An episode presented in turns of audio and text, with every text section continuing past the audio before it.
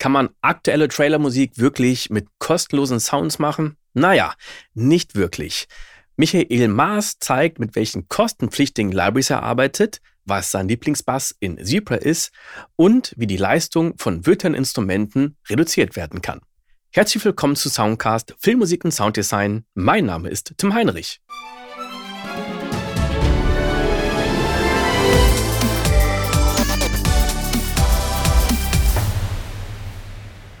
Machen wir keine Werbung, sondern wir wollen ja wirklich Hilfestellung geben. Genau. Ich finde das gut, dass du es ansprichst, weil man doch ab einem gewissen Level einfach Geld in die Hand nehmen muss.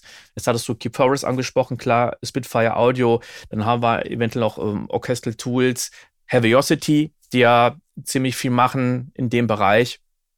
Äh, es gibt noch den, den ein oder anderen Hersteller, 8DAO und so weiter. Da, da gibt es wirklich viele Möglichkeiten. Und ja, die kosten Geld und das ist es meistens auch wert, muss ich sagen. Ne? Also es kann einem ja wirklich sehr viel Zeit abnehmen, dass man sagt, gut, ich, ich brauche jetzt einfach einen, einen fetten Riser oder einen, einen Puls und es gibt ja auch für Plugins wie Zebra, Diva, äh, Serum und so weiter, gibt es ja auch unglaublich viele Packs, die meistens weitaus günstiger sind als Sample Packs, muss ich sagen. Ja. Ähm, äh, da liebe ich die Sachen zum Beispiel von The Unfinished. Hm, bei mir genauso. Super, okay. Fast alles. Ähm, ja, ja fast, fast alles von ihm. Also auch für Omnisphere und so weiter. Unglaublich tolles Zeug. Der hat jetzt ja auch das Sounddesign gemacht, äh, unter anderem mit dem Kevin Schröder für äh, James Bond. Genau. Für den letzten. Das war, glaube ich, sein erster Feature-Movie. Ich, bin nicht ganz sicher. Jetzt hat er irgendwo geschrieben, dass er seinen zweiten gerade macht, also dass er die Synth-Sounds dafür programmiert. Und ich glaube, die Sets dafür kosten um die 30 Pfund. Manchmal sogar ja? im Bundle. Also es empfiehlt sich, wenn so ein, jetzt zum Beispiel ist bald, glaube ich, nochmal Black Friday, November. Und die haben super oft Bundles, äh, die unfinished oder zum Beispiel auch Sample-Tracks, wo du die, diese ähm, Sounds dann halt wesentlich günstiger bekommst. Weil ich habe ja. früher, wie ich noch nicht so viele Samples hatte, habe ich das immer und noch, einfach nie, nicht so viel Kohle damit verdient habe, habe ich das eigentlich immer im Black Friday gekauft und da war es wesentlich günstiger. Aber um so auf das Thema zu, zu kommen, ich vergleiche das immer gern mit Kochen. Wenn du etwas kochst, ist ja auch wichtig, äh, wie gut deine einzelnen Zutaten sind. Einfach. Und du kannst natürlich mit Standardzutaten, kannst du halt auch Spaghetti und Tomatensauce oder sowas kochen. Mhm. Aber es wird nie so schmecken wie bei einem Spezialitaliener vielleicht, der ganz spezielle Zutaten benutzt, die darauf abgestimmt sind, etc., etc. Da ist es halt, um dieses letzte Fünkchen Qualität halt rauszubekommen und halt rauszustehen. Und wir sprechen ja hier über Trailermusik, die in Hollywood genutzt werden soll. Ja. Und gerade im orchestralen Bereich äh, kämpfen wir natürlich auch gegen Live-Aufnahmen und sowas halt an. Das kann sich ja, können sich die meisten gar nicht leisten. Und da musst du einfach früher oder später, nicht am Anfang deiner Karriere, sondern wenn du Geld verdienst die ersten Jahre, würde ich das zu 90 Prozent ins Studio stecken. Ich habe ja auch ganz, ganz lange noch einen Vollzeitjob gehabt bis 2019 in Musik, immer vor meiner äh, Shift und nach meiner Shift halt gemacht und halt super viel gearbeitet. Dann das war dann doppelt, dreifach Belastung. Aber es hat halt eine Zeit lang gedauert, bis man davon leben kann. Und dann habe ich auch lange, lange Zeit, die ersten fünf Jahre bestimmt immer das Geld in Software, in Hardware, Jetzt äh, habe ich mittlerweile meinen PC seit zwei oder drei Jahren und muss im Prinzip jetzt gar nicht mal aufrüsten. Aber das ist ja auch eine Investition in sich selbst. Ja. Also man ja. kann nur zu 99 Prozent, sage ich jetzt, es gibt bestimmt Spezialisten, die das noch anders hinbekommen, aber man kann nur diesen Hollywood-Sound jetzt speziell im orchestralen Bereich halt so hinbekommen, wenn du auch diese Top-Notch-Libraries einfach hast, die auch dafür gemacht sind. Ne? Also ich habe früher mit der Contact Factory Library Orchester halt eingespielt. Ne? Oder ganz ein bisschen später dann die EWQL Symphonic Orchestra Strings, die mhm. heute auch noch einigermaßen gut sind, aber nicht mal so gut klingen. Und ähm, habe das dann immer so aufgelevelt. Am Anfang Contact Factory Library hat sich natürlich ganz nicht so besonders gut angehört halt. Ne? Dann EWQL Symphonic Strings war dann schon ein bisschen besser und dann abgegradet auf ADO war es dann irgendwann dann Spitfire, weil Spitfire ist ja schon ziemlich ähm, heavy vom Preis und dann Orchestral Tools und so weiter. Aber das macht auch nur Sinn, wenn man viel orchestrale Sachen macht. Wenn du jetzt Trailer Sound ist, dann Trailer Drums machst, brauchst du Damage 2 von Heavier City, Keep Forest Library, Sample Tracks und dann bist du schon bist du wesentlich günstiger halt dran als orchestral. Ja. Kommt aufs Genre auch wirklich an, was man macht. Ja. Wenn man nichts orchestral macht, dann würde ich da auch nicht besonders viel investieren. Ja. Da, da gibt es vielleicht Libraries, die, die so ein Allround-Paket irgendwie anbieten. Da gibt es ja auch ein paar Libraries, da habe ich jetzt nicht Zugriff auf die erste Geige und zweite Geige und die Bratsche, wenn ich das gar nicht brauche, sondern ich möchte das einfach so spielen, dann reicht zum Beispiel vielleicht auch von äh, Spitfire Audio Albion One oder Metropolis Arc 1 von Orchestral Tools oder es gibt ja mittlerweile sehr. auch von Audio Imperia. Ja, sehr zu empfehlen, wenn ich unterbrechen darf, Metropolis Arc 1 benutze ich fast für alle meine Trailer orchestralen Sachen, also sehr zu empfehlen. Das äh, ist in der Tat, glaube ich, bis jetzt auch die erfolgreichste Library von Orchestral Tools. Ich hatte mal mit dem Hendrik Schwarzer, mit dem Chef gesprochen und der hat gesagt, die waren selber total baff, wie erfolgreich dieses Produkt ist. Es gab da äh, Metropolis Arc 2, 3, 4, ich glaube 5 gibt es auch schon, oder? Oder nur 4? Ich glaube 4, die war auch sehr trailerlastig, die habe ich jetzt zwar nicht, aber ja. Äh, ich habe es auch nicht alle und eins ist immer noch ungeschlagen, der, ja, der König.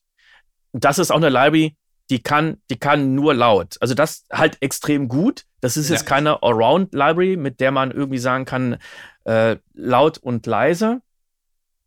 Da glaube ich, ist dann zum Beispiel eher Nucleus von Audio Imperia zu empfehlen. Da gibt es auch eine, eine Light-Version für 99 Dollar. Und wenn man sagt, boah, ich brauche die große, dann kann man upgraden, was ich eine sehr, sehr coole Möglichkeit finde. Ähm, ja, aber Metropolis Arc 1, das ist eben dafür da, um schnell auf dicke Hose zu machen. Ja, bei Orchestral Tools funktioniert das mittlerweile auch so, dass du die Patches einzeln kaufen kannst. Du musst nicht mehr Arc 1 komplett kaufen, sondern du kannst dann nur Brass oder nur Trombones oder nur das Drumkit oder so kaufen.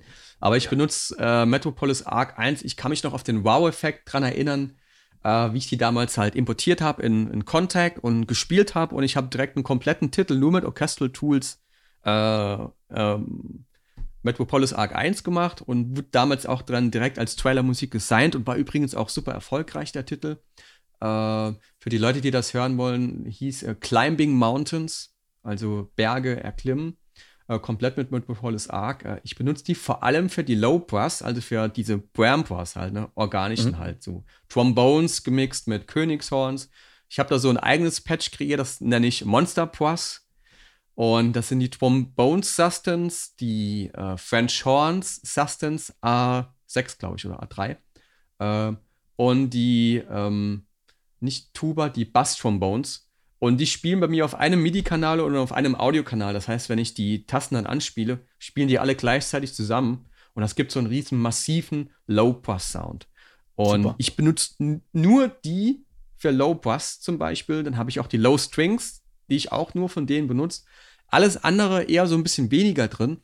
Aber ich denke auch so, dass äh, mit Metropolis Arc 2, 3 und 4, ich habe, ähm, glaube ich, auch 2 und 3 oder 3 habe ich, ähm, die benutze ich irgendwie kaum, weil ich da nichts so richtig rausgefunden habe, was so extrem gut dann war wie die 1. Es hat vorher ja. keine Library existiert, die das so geliefert hat. Es gab zwar Spitfire, ne, etc. und so weiter, Albion One, etc. Ähm, aber die hat halt dieses Trailer-Gefühl nicht so rübergebracht wie Metropolis Arc 1. Und ja, ich denke, dass die auch noch sehr langlebig ist. Also wird sich definitiv lohnen, die zu kaufen. Ich würde sogar bevorzugen vor Albion One. Auch wenn da, glaube ich, ein bisschen weniger drin ist als in der Albion One. Aber ich habe das immer noch mal manchmal mit Schülern, dass die halt so äh, Albion One benutzen, auch von den Strings und Staccato-Strings. Und dann merkt man schon, das hört sich nicht mehr so up to date an. Das ist halt schon. Ich höre das, wenn es das ist, und ich höre diesen, diesen Sound davon und sage, okay, nutzt was anderes für Staccato-Strings zum Beispiel. Nutz, ne? Ja. Im Prinzip gibt es keine Library, die alles abdeckt. In meinem Portfolio, ja. wenn ich orchestral was mache, habe ich für Staccato-Strings was Spezielles. Für die langen Violinen-Strings habe ich was Spezielles und für die Bläser zum Beispiel der Metropolis Arc One und so weiter halt. Ne? Ich finde es aber ganz wichtig, dass man halt sich noch vor Augen hält, dass Metropolis Arc 1 bei Forte anfängt und wir nicht die volle Dynamic Range haben. Bei Albion One haben wir die eher, aber es ist ein anderer Sound. Vor allen Dingen, weil Albion One in dieser großen Halle aufgenommen wurde. Und das kann manchmal toll sein, manchmal aber auch hinderlich, dass man wirklich so eine scharfe Attack hat und einen scharfen Sound hat, weil ja, wie viele Sachen von Orchestral Tools, ähm, Metropolis Arc 1 in ähm, äh, Berlin im Teldex-Studio aufgenommen wurde. Und wir haben da ein bisschen Raum drauf, aber der ist wesentlich trockener und da kann ich einfach noch ein bisschen Hall dazu fahren. Und es ist aber auch nicht so trocken, wie es früher die Samples von VSL gewesen sind, die so futztrocken waren, wo ich dachte, nee, das muss ich erstmal in Altiverb reinschicken, damit ich einen Raum habe, kein, kein Hall, sondern einen Raum. Und ähm, das, das andere, was wir da natürlich haben, sie jetzt nicht nur Orchester-Sounds, sondern auch solche Sachen, du hast ja gerade angesprochen, Brahms oder Downer oder Drones, Riser, Hits. Das sind dann wieder andere Arten von Libraries.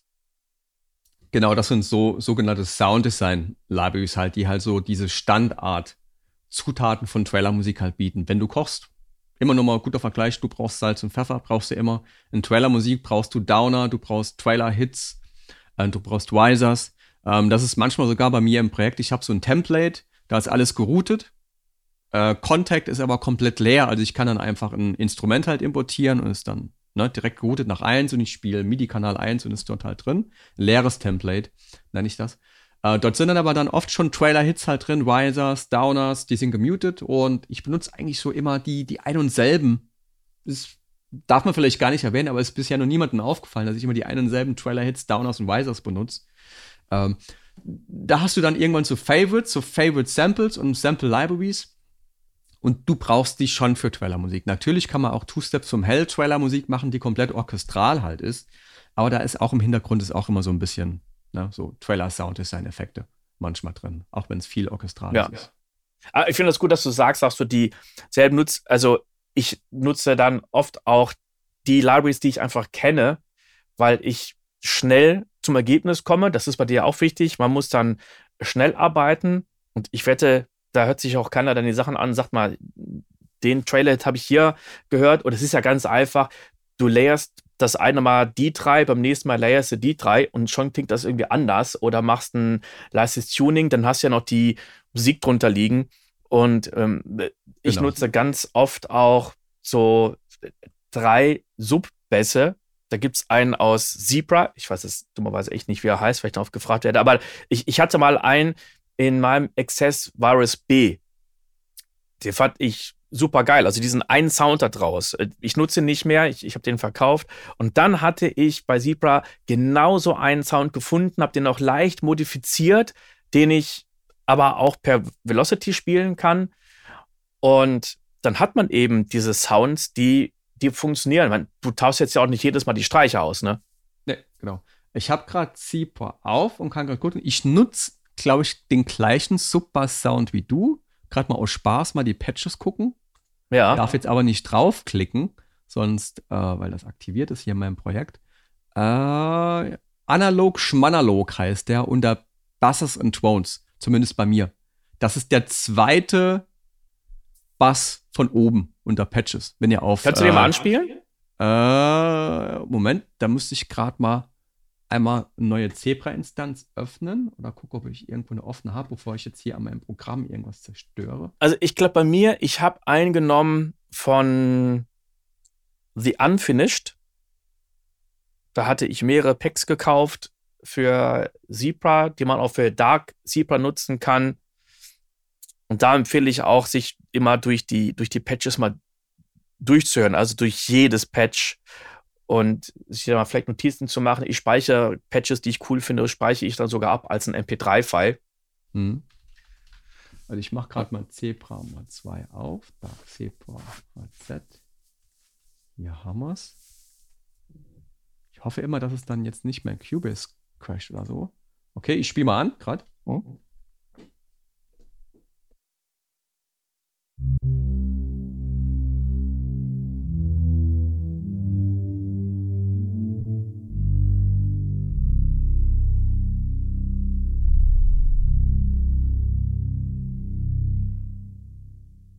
Hast du gehört? Der, ja, die habe ich gehört. Äh, vielleicht ja. kannst du kurz deinen Bildschirm teilen.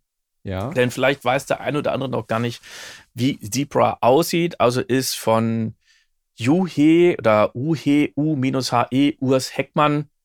Und die bieten ja oftmals sehr leistungshungrige Plugins an, wie Repro, Repro 1, Repro 5. Und äh, jetzt haben wir den Zebra. Boah, hast du ja gut, du hast einen riesengroßen Bildschirm, ne, weil jetzt Zebra relativ 4K. klein ist. Ja. Aber das, das ist 4K. egal. ähm, hier, ja. ihr wisst jetzt ja, von welchem Plugin wir reden.